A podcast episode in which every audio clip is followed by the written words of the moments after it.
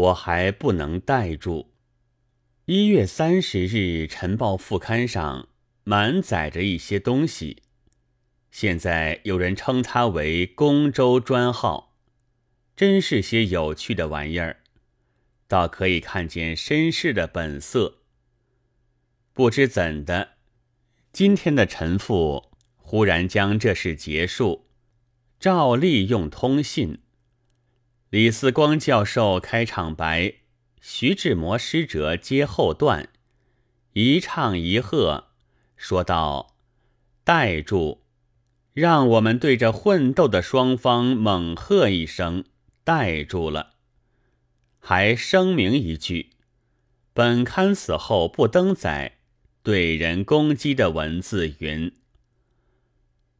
他们的什么闲话、闲话问题。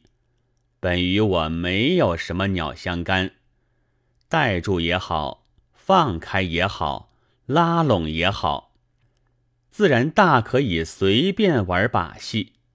但是前几天不是因为令兄关系，连我的面孔都攻击过了吗？我本没有去混斗，倒是株连了我。现在我还没有怎样开口呢。怎么忽然又要带住了？从绅士们看来，这自然不过是侵犯了我一言半语，正无需跳到半天空。然而我其实也并没有跳到半天空，只是还不能这样的紧听指挥。你要带住了，我也就带住。对不起。那些文字我无心细看，师者所说的要点似乎是这样闹下去，要失了大学教授的体统，丢了负有指导青年重责的前辈的丑，使学生不相信，青年不耐烦了，可怜可怜，有臭赶紧遮起来。负有指导青年重责的前辈，有这么多的丑可丢，有那么多的丑怕丢吗？用绅士服将丑层层包裹，装着好面孔，就是教授，就是青年的导师吗？中国的青年不要高帽皮袍、装腔作势的导师，要并无伪饰。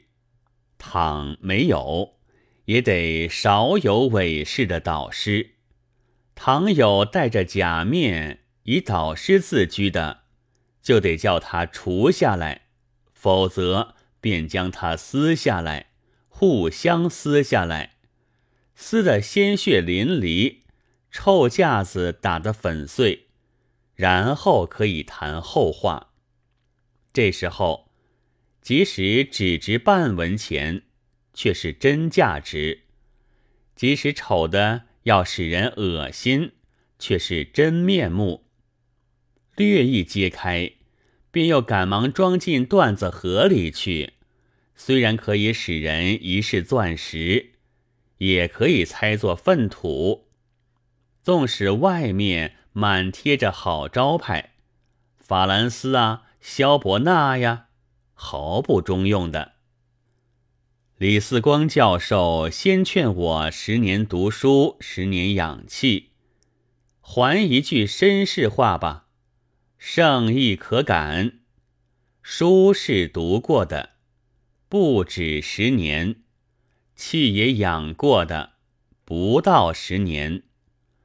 可是书也读不好，气也养不好。我是李教授所早认为应当投币柴胡者之一，此时本已不必温言劝喻，说什么弄到人家无故受累，难道真以为自己是宫里的化身，判我以这样巨罚之后，还要我叩谢天恩吗？还有，李教授以为我。东方文学家的风味似乎格外的充足，所以总要写到露骨到底，才尽他的兴会。我自己的意见却绝不同。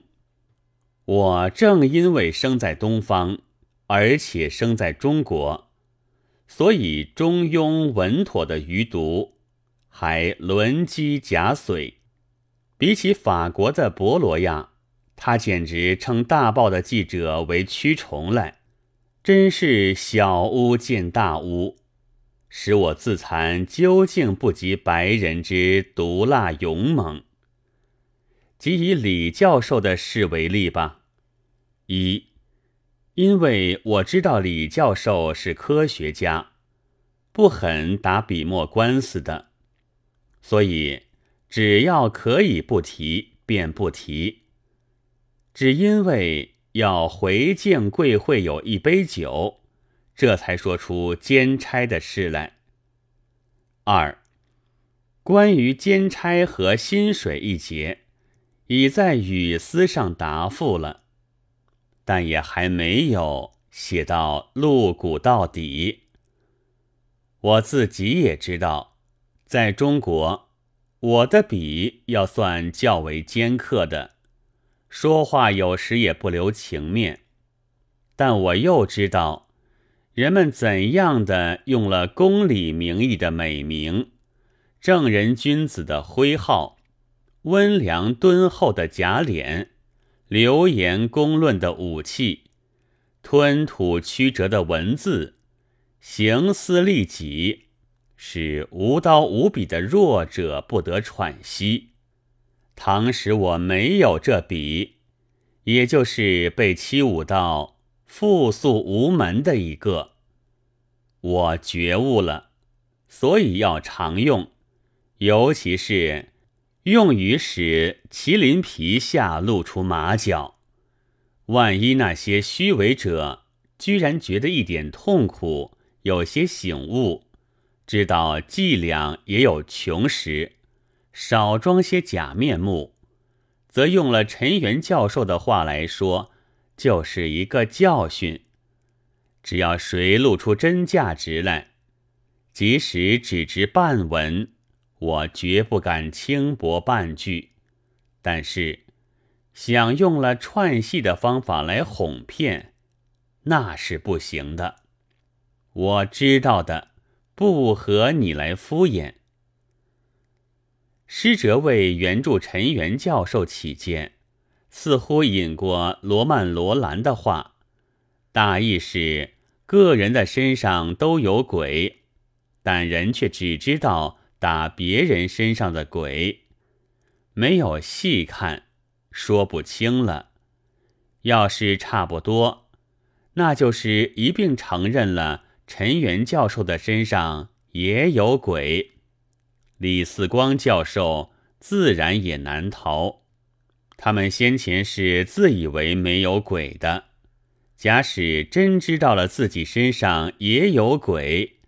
带住的事可就容易办了，只要不再串戏，不再摆臭架子，忘却了你们的教授的头衔，且不做指导青年的前辈，将你们的宫里的旗插到粪车上去，将你们的绅士衣装抛到臭茅厕里去，除下假面具，赤条条的站出来。说几句真话就够了。二月三日。